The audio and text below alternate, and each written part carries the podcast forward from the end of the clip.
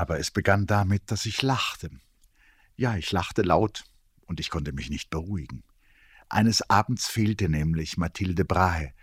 Der alte, fast ganz erblindete Bediente hielt, als er zu ihrem Platze kam, dennoch die Schüssel anbietend hin.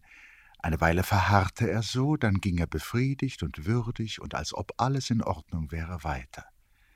Ich hatte diese Szene beobachtet und sie kam mir im Augenblick, da ich sie sah, durchaus nicht komisch vor. Aber eine Weile später, als ich eben einen Bissen in den Mund steckte, stieg mir das Gelächter mit solcher Schnelligkeit in den Kopf, dass ich mich verschluckte und großen Lärm verursachte.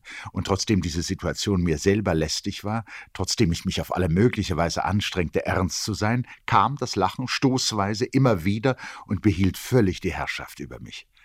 Mein Vater, gleichsam um mein Benehmen zu verdecken, fragte mit seiner breiten, gedämpften Stimme Ist Mathilde krank? Der Großvater lächelte in seiner Art und antwortete dann mit einem Satze, auf den ich mit mir selber beschäftigt nicht acht gab, und der etwa lautete Nein, sie wünscht nur Christinen nicht zu begegnen. Ich sah es also auch nicht als die Wirkung dieser Worte an, dass mein Nachbar, der braune Major, sich erhob und mit einer undeutlich gemurmelten Entschuldigung und einer Verbeugung gegen den Grafen hin den Saal verließ. Es fiel mir nur auf, dass er sich hinter dem Rücken des Hausherrn in der Tür nochmals umdrehte und dem kleinen Erik, und zu meinem größten Erstaunen plötzlich auch mir winkende und nickende Zeichen machte, als forderte er uns auf, ihm zu folgen. Ich war so überrascht, dass mein Lachen aufhörte, mich zu bedrängen. Im Übrigen schenkte ich dem Major weiter keine Aufmerksamkeit. Er war mir unangenehm, und ich bemerkte auch, dass der kleine Erik ihn nicht beachtete. Die Mahlzeit schleppte sich weiter, wie immer, und man war gerade beim Nachtisch angelangt, als meine Blicke von einer Bewegung ergriffen und mitgenommen wurden, die im Hintergrund des Saales im Halbdunkel vor sich ging. Dort war nach und nach eine, wie ich meinte, stets verschlossene Türe, von welcher man mir gesagt hatte, dass sie in das Zwischengeschoss führe, aufgegangen, und jetzt, während ich mit einem mir ganz neuen Gefühl von Neugier und Bestürzung hinsah, trat in das Dunkel der Türöffnung eine schlanke, hell gekleidete Dame und kam langsam auf uns zu. Ich weiß nicht, ob ich eine Bewegung machte oder einen Laut von mir gab. Der Lärm eines umstürzenden Stuhles zwang mich, meine Blicke von der merkwürdigen Gestalt abzureißen, und ich sah meinen Vater, der aufgesprungen war und nun, totenbleich im Gesicht, mit herabhängenden, geballten Händen auf die Dame zuging.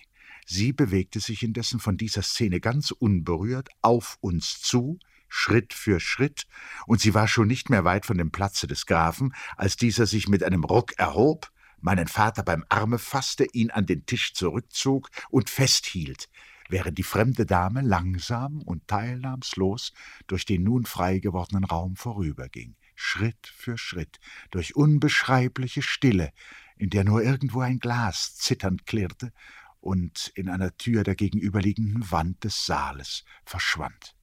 In diesem Augenblick bemerkte ich, dass es der kleine Erik war, der mit einer tiefen Verbeugung diese Türe hinter der Fremden schloss. Ich war der Einzige, der am Tische sitzen geblieben war. Ich hatte mich so schwer gemacht in meinem Sessel, mir schien, ich könnte allein nie wieder auf. Eine Weile sah ich, ohne zu sehen. Dann fiel mir mein Vater ein, und ich gewahrte, dass der Alte ihn immer noch am Arme festhielt. Das Gesicht meines Vaters war jetzt zornig, voller Blut, aber der Großvater, dessen Finger wie eine weiße Kralle meines Vaters Arm umklammerten, lächelte sein maskenhaftes Lächeln. Ich hörte dann, wie er etwas sagte, Silbe für Silbe, ohne dass ich den Sinn seiner Worte verstehen konnte. Dennoch fielen sie mir tief ins Gehör, denn vor etwa zwei Jahren fand ich sie eines Tages unten in meiner Erinnerung, und seither weiß ich sie. Er sagte, du bist heftig, Kammerherr, und unhöflich. Was lässt du die Leute nicht an ihre Beschäftigungen gehen?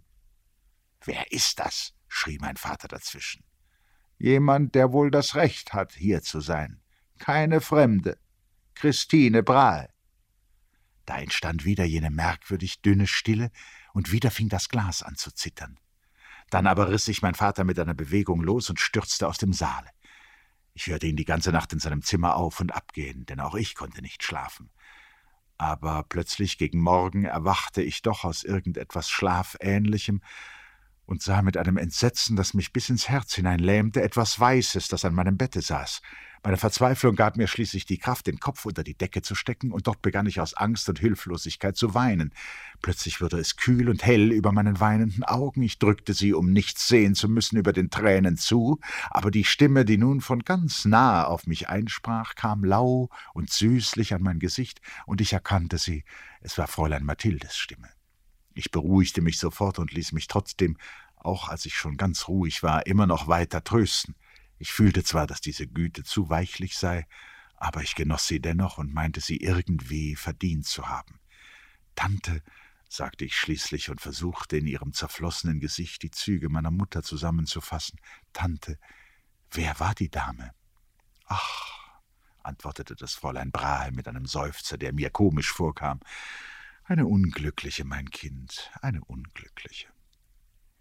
Am Morgen dieses Tages bemerkte ich in einem Zimmer einige Bediente, die mit Packen beschäftigt waren.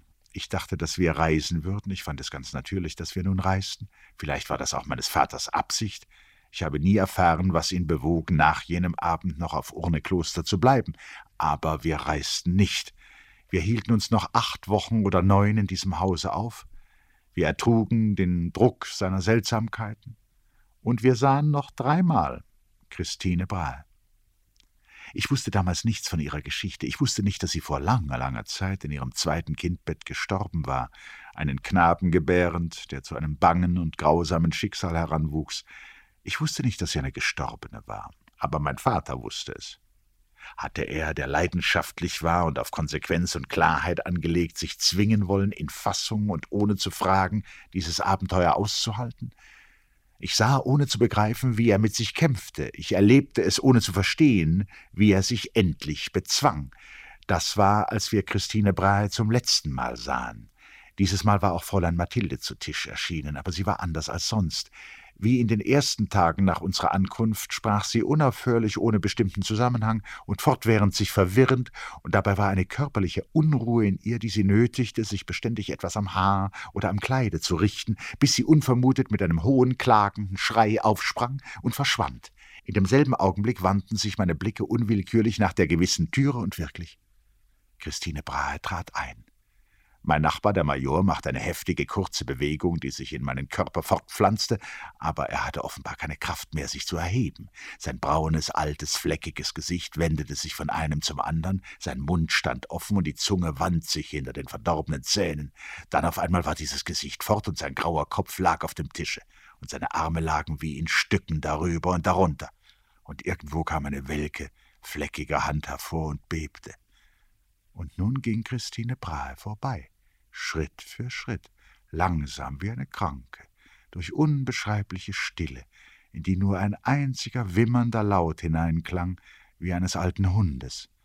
Aber da schob sich links von dem großen silbernen Schwan, der mit Narzissen gefüllt war, die große Maske des Alten hervor mit ihrem grauen Lächeln. Er hob sein Weinglas meinem Vater zu. Und nun sah ich, wie mein Vater, gerade als Christine Brahe hinter seinem Sessel vorüberkam, nach seinem Glase griff und es wie etwas sehr Schweres eine Handbreit über den Tisch hob. Und noch in dieser Nacht reisten wir ab. Bibliothèque Nationale. Ich sitze und lese einen Dichter. Es sind viele Leute im Saal, aber man spürt sie nicht. Sie sind in den Büchern. Manchmal bewegen sie sich in den Blättern wie Menschen, die schlafen und sich umwenden zwischen zwei Träumen. Ach, wie gut ist es doch, unter lesenden Menschen zu sein. Warum sind sie nicht immer so? Du kannst hingehen zu einem und ihn leise anrühren. Er fühlt nichts. Und stößt du einen Nachbar beim Aufstehen ein wenig an und entschuldigst dich, so nickt er nach der Seite, auf der er deine Stimme hört, sein Gesicht wendet sich dir zu und sieht dich nicht, und sein Haar ist wie das Haar eines Schlafenden. Wie wohl das tut. Und ich sitze und habe einen Dichter, was für ein Schicksal. Es sind jetzt vielleicht dreihundert Leute im Saale, die lesen, aber es ist unmöglich, dass sie jeder Einzelne einen Dichter haben, weiß Gott, was sie haben. Dreihundert Dichter gibt es nicht. Aber sieh nur, was für ein Schicksal. Ich, vielleicht der armseligste von diesen Lesenden, ein Ausländer, ich habe einen Dichter, obwohl ich arm bin, obwohl mein Anzug, den ich täglich trage, anfängt, gewisse Stellen zu bekommen, obwohl gegen meine Schuhe sich das und jenes einwenden ließe. Zwar mein Kragen ist rein, meine Wäsche auch, und ich könnte, wie ich bin, in eine beliebige Konditorei gehen, womöglich auf den großen Boulevards, und könnte mit meiner Hand getrost in einen Kuchenteller greifen und etwas nehmen, man würde nichts Auffälliges darin finden und mich nicht schelten und hinausweisen, denn es ist immerhin eine Hand aus den guten Kreisen, eine Hand, die vier bis fünfmal täglich gewaschen wird. Ja, es ist nichts hinter unter den Nägeln, der Schreibfinger ist ohne Tinte und besonders die Gelenke sind tadellos. Bis dorthin waschen arme Leute sich nicht. Das ist eine bekannte Tatsache. Man kann also aus ihrer Reinlichkeit gewisse Schlüsse ziehen. Man zieht sie auch. In den Geschäften zieht man sie. Aber es gibt doch ein paar Existenzen, auf dem Boulevard Saint-Michel zum Beispiel und in der Rue Racine, die lassen sich nicht irre machen, die pfeifen auf die Gelenke, die sehen mich an und wissen es, die wissen, dass ich eigentlich zu ihnen gehöre dass ich nur ein bisschen Komödie spiele.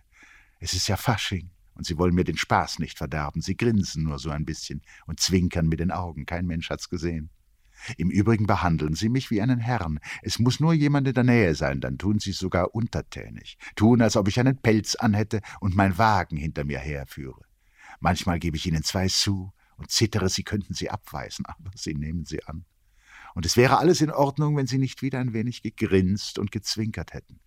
Wer sind diese Leute? Was wollen sie von mir? Warten sie auf mich? Woran erkennen sie mich?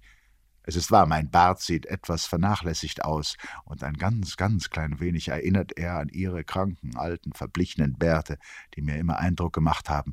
Aber habe ich nicht das Recht, meinen Bart zu vernachlässigen? Viele beschäftigte Menschen tun das, und es fällt auch niemanden ein, sie deshalb gleich zu den Fortgeworfenen zu zählen. Denn das ist mir klar, dass das die Fortgeworfenen sind. Nicht nur Bettler, nein, es sind eigentlich keine Bettler, man muss Unterschiede machen. Es sind Abfälle, Schalen von Menschen, die das Schicksal ausgespien hat. Feucht vom Speichel des Schicksals kleben sie an einer Mauer, an einer Laterne, an einer Plakatsäule, oder sie rinnen langsam die Gasse herunter mit einer dunklen, schmutzigen Spur hinter sich her. Was in aller Welt wollte diese Alte von mir, die mit einer Nachttischschublade, in der einige Knöpfe und Nadeln herumrollten, aus irgendeinem Loch herausgekrochen war? Weshalb ging sie immer neben mir und beobachtete mich? Als ob sie versuchte, mich zu erkennen mit ihren Triefaugen, die aussahen, als hätte ihr ein Kranker grünen Schleim in die blutigen Lider gespuckt. Und wie kam damals eine graue kleine Frau dazu, eine Viertelstunde lang vor einem Schaufenster an meiner Seite zu stehen, während sie mir einen alten langen Bleistift zeigte, der unendlich langsam aus ihren schlechten, geschlossenen Händen sich herausschob. Ich tat, als betrachtete ich die ausgelegten Sachen und merkte nichts. Sie aber wusste, dass ich sie gesehen hatte. Sie wusste, dass ich stand und nachdachte, was sie eigentlich täte. Denn dass es sich nicht um den Bleistift handeln konnte, begriff ich wohl. Ich fühlte, dass das ein Zeichen war, ein Zeichen für Eingeweihte, ein Zeichen, das die Fortgeworfenen kennen. Ich ahnte, sie bedeutete mir, ich müsste irgendwo hinkommen oder etwas tun. Und das Seltsamste war, dass ich immerfort das Gefühl nicht los wurde, es bestünde tatsächlich eine gewisse Verabredung, zu der dieses Zeichen gehörte. Und diese Szene wäre im Grunde etwas, was ich hätte erwarten müssen. Das war vor zwei Wochen. Aber nun vergeht fast kein Tag ohne eine solche Begegnung. Nicht nur in der Dämmerung, am Mittag, in den dichtesten Straßen geschieht es, dass plötzlich ein kleiner Mann oder eine alte Frau da ist, nickt, mir etwas zeigt und wieder verschwindet, als wäre nun alles Nötige getan. Es ist möglich, dass es Ihnen eines Tages einfällt, bis in meine Stube zu kommen. Sie wissen bestimmt, wo ich wohne. Und Sie werden es schon einrichten, dass der Concierge Sie nicht aufhält. Aber hier, meine Lieben, hier bin ich sicher vor euch. Man muss eine besondere Karte haben, um in diesen Saal eintreten zu können. Diese Karte habe ich vor euch voraus. Ich gehe ein wenig scheu, wie man sich denken kann, durch die Straßen, aber schließlich stehe ich vor einer Glastür, öffne sie, als ob ich zu Hause wäre, weise an der nächsten Tür meine Karte vor, ganz genau wie ihr mir eure Dinge zeigt, nur mit dem Unterschiede, dass man mich versteht und begreift, was ich meine. Und dann bin ich zwischen diesen Büchern, bin euch weggenommen, als ob ich gestorben wäre und sitze und lese einen Dichter. Ihr wisst nicht, was das ist, ein Dichter. Verlaine. Nichts? Keine Erinnerung? Nein. Ihr habt ihn nicht unterschieden von denen, die ihr kanntet. Unterschiede macht ihr keine, ich weiß.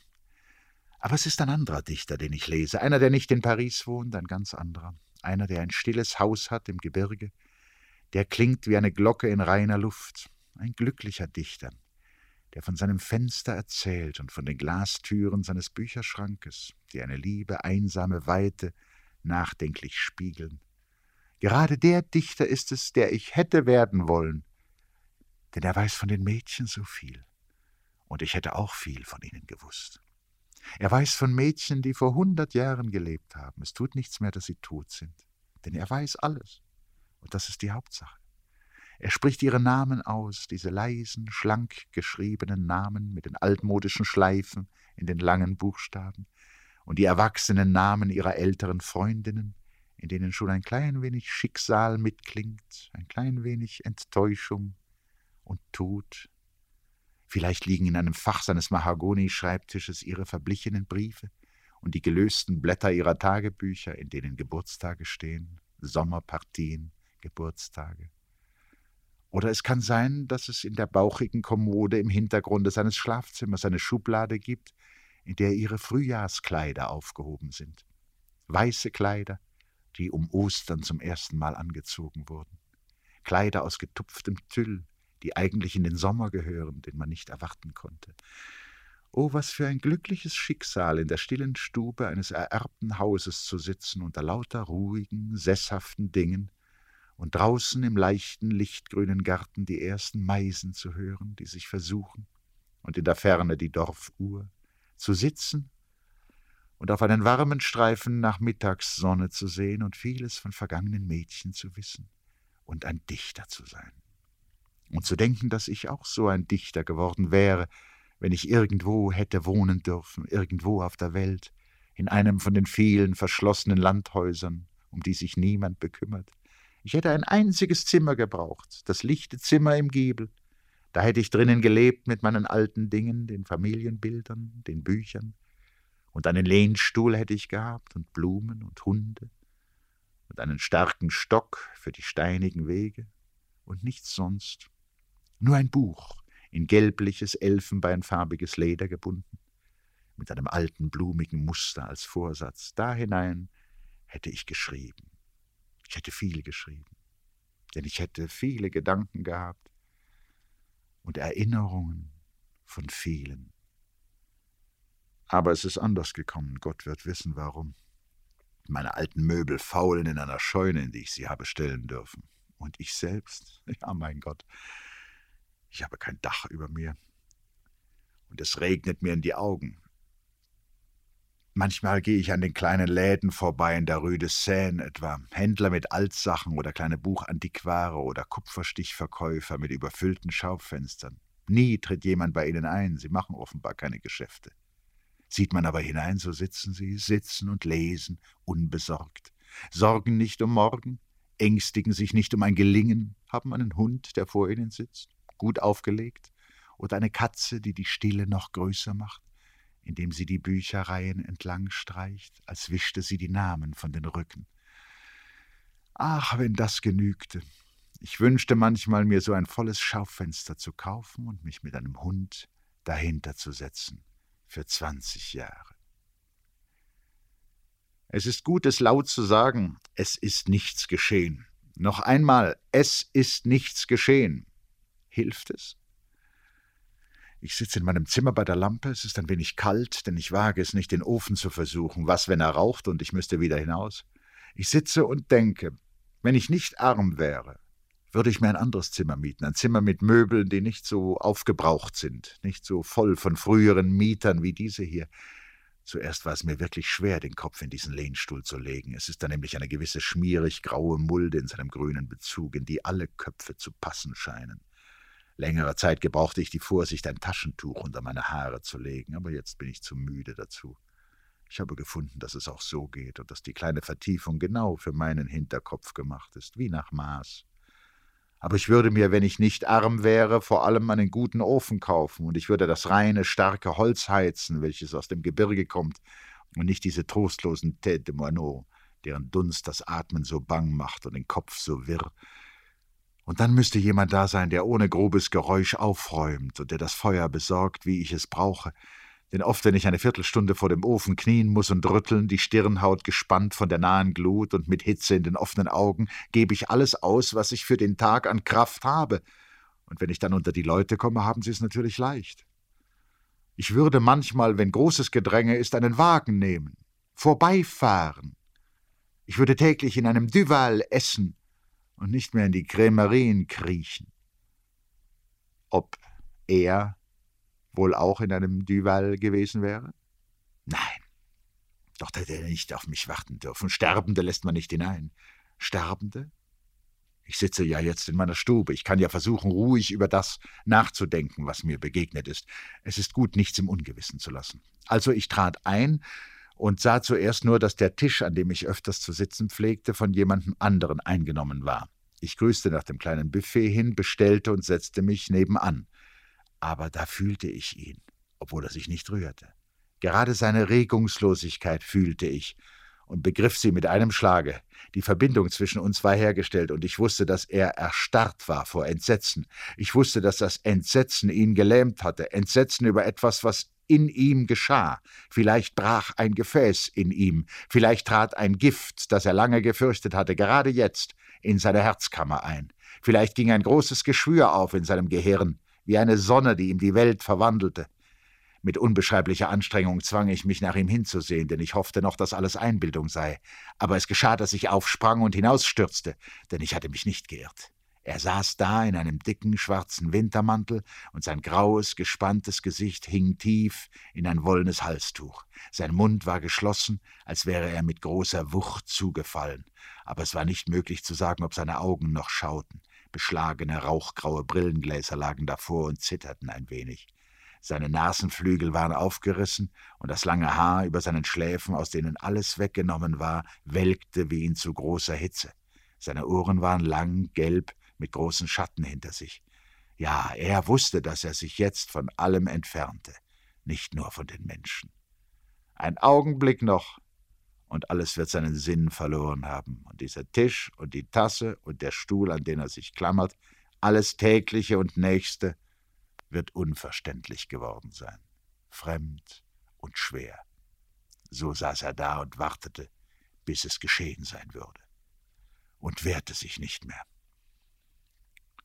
Noch eine Weile kann ich das alles aufschreiben und sagen, aber es wird ein Tag kommen, da meine Hand weit von mir sein wird, und wenn ich sie schreiben heißen werde, wird sie Worte schreiben, die ich nicht meine, die Zeit der anderen Auslegung wird anbrechen, und es wird kein Wort auf dem anderen bleiben, und jeder Sinn wird wie Wolken sich auflösen und wie Wasser niedergehen. Bei aller Furcht bin ich schließlich doch wie einer, der vor etwas Großem steht. Und ich erinnere mich, dass es früher oft ähnlich in mir war, ehe ich zu schreiben begann, aber diesmal werde ich geschrieben werden. Ich bin der Eindruck, der sich verwandeln wird. Oh, es fehlt nur ein kleines, und ich könnte das alles begreifen und gutheißen. Nur ein Schritt, und mein tiefes Elend würde Seligkeit sein. Aber ich kann diesen Schritt nicht tun. Ich bin gefallen und kann mich nicht mehr aufheben, weil ich zerbrochen bin. Ich habe ja immer noch geglaubt, es könnte eine Hülfe kommen. Da liegt es vor mir, in meiner eigenen Schrift, was ich gebetet habe, Abend für Abend, ich habe es mir aus den Büchern, in denen ich es fand, abgeschrieben, damit es mir ganz nahe wäre und aus meiner Hand entsprungen wie eigenes. Und ich will es jetzt noch einmal schreiben. Hier vor meinem Tisch kniend will ich es schreiben, denn so habe ich es länger, als wenn ich es lese, und jedes Wort dauert an und hat Zeit zu verhallen. Die Kinder loser und verachteter Leute, die die geringsten im Lande waren, nun bin ich ihr Seitenspiel worden und muss ihr Märlein sein. Sie haben über mich einen Weg gemacht. Es war ihnen so leicht, mich zu beschädigen, dass sie keiner Hülfe dazu durften. Nun aber geußet sich aus meine Seele über mich, und mich hat ergriffen die elende Zeit. Des Nachts wird mein Gebein durchbohret allenthalben, und die mich jagen, legen sich nicht schlafen. Durch die Menge der Kraft werde ich anders und anders gekleidet, und man gürtet mich damit wie mit dem Loch meines Rocks. Meine Eingeweide sieden und hören nicht auf. Mich hat überfallen die elende Zeit. Meine Harfe ist eine Klage geworden und meine Pfeife ein Weinen. Der Arzt hat mich nicht verstanden. Nichts. Es war ja auch schwer zu erzählen. Man wollte einen Versuch machen mit dem Elektrisieren. Gut. Ich bekam einen Zettel, ich sollte um ein Uhr in der Salpêtrière sein. Ich war dort. Ich musste lange an verschiedenen Baracken vorüber, durch mehrere Höfe gehen, in denen da und dort Leute mit weißen Hauben wie Sträflinge unter den leeren Bäumen standen. Endlich kam ich in einen langen, dunklen, gangartigen Raum, der auf der einen Seite vier Fenster aus mattem, grünlichem Glase hatte, eines vom anderen durch eine breite, schwarze Zwischenwand getrennt. Davor lief eine Holzbank hin, an allem vorbei, und auf dieser Bank saßen sie, die mich kannten und warteten. Ja, sie waren alle da.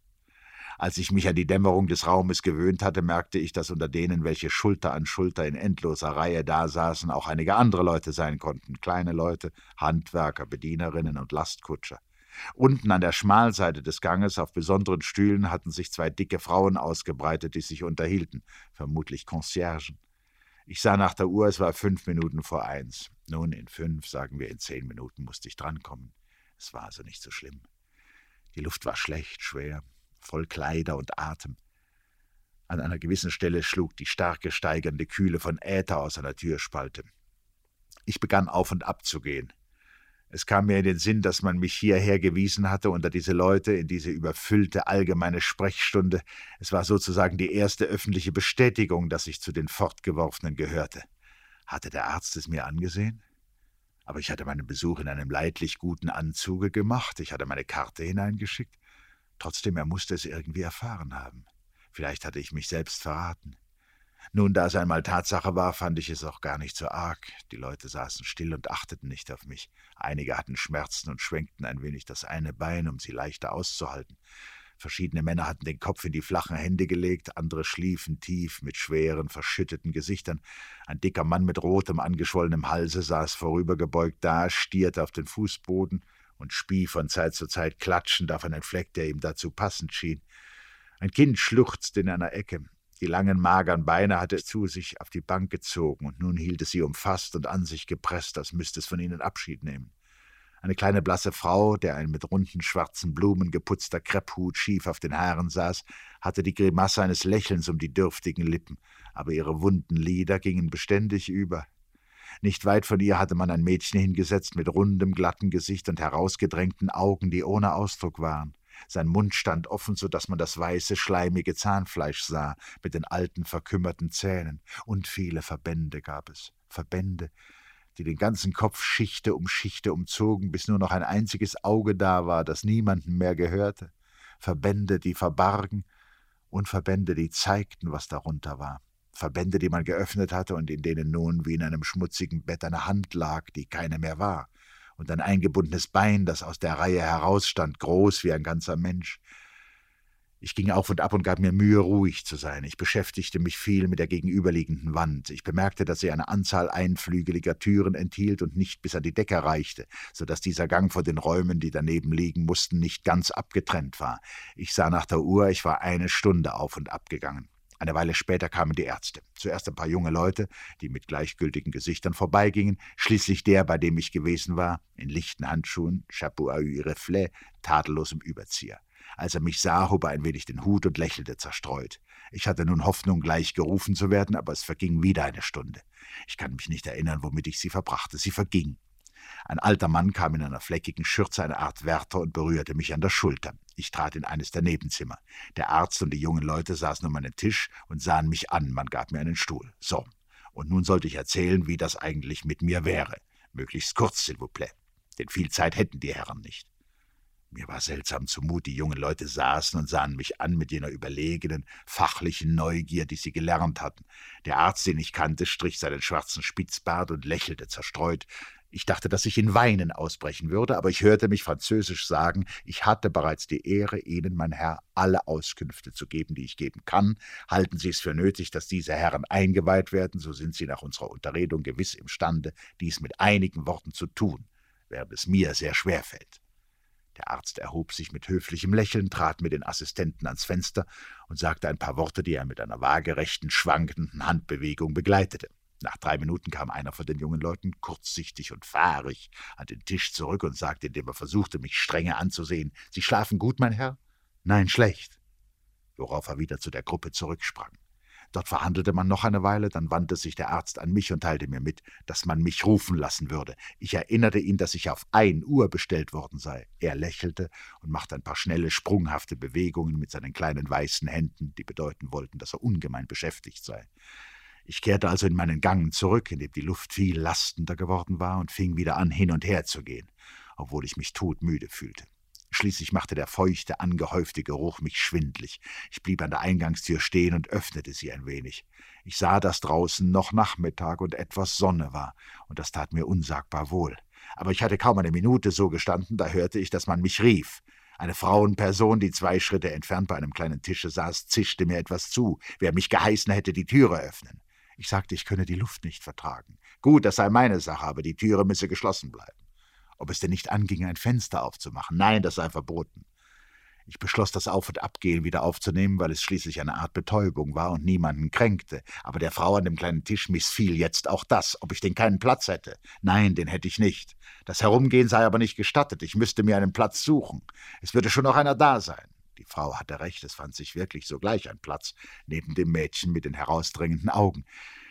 Da saß ich nun in dem Gefühle, dass dieser Zustand unbedingt auf etwas fürchterliches vorbereiten müsse. Links war also das Mädchen mit dem faulenden Zahnfleisch. Was rechts von mir war, konnte ich erst nach einer Weile erkennen.